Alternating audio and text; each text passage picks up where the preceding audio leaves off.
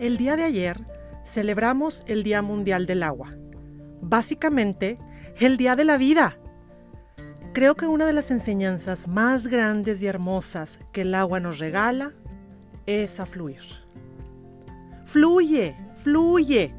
Lo oímos en todos lados, como que está de moda y suena bien fácil, pero no lo es, porque básicamente implica ceder el control y la necesidad de tener la razón.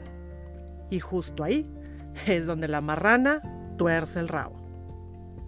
Hay quien interpreta el fluir como no hacer nada, o conformarte, o que te valga madre. Y no. Bueno, por lo menos desde mi perspectiva, mía, de mi persona personal, que por ser mía dista mucho de ser verdad absoluta. El fluir es la capacidad de permitir que la vida nos lleve a donde, si nosotros verlo o entenderlo claramente en ese momento, es mejor para nosotros. Y aceptemos ir con gusto, sin querer controlarlo todo, simplemente dejándonos sorprender.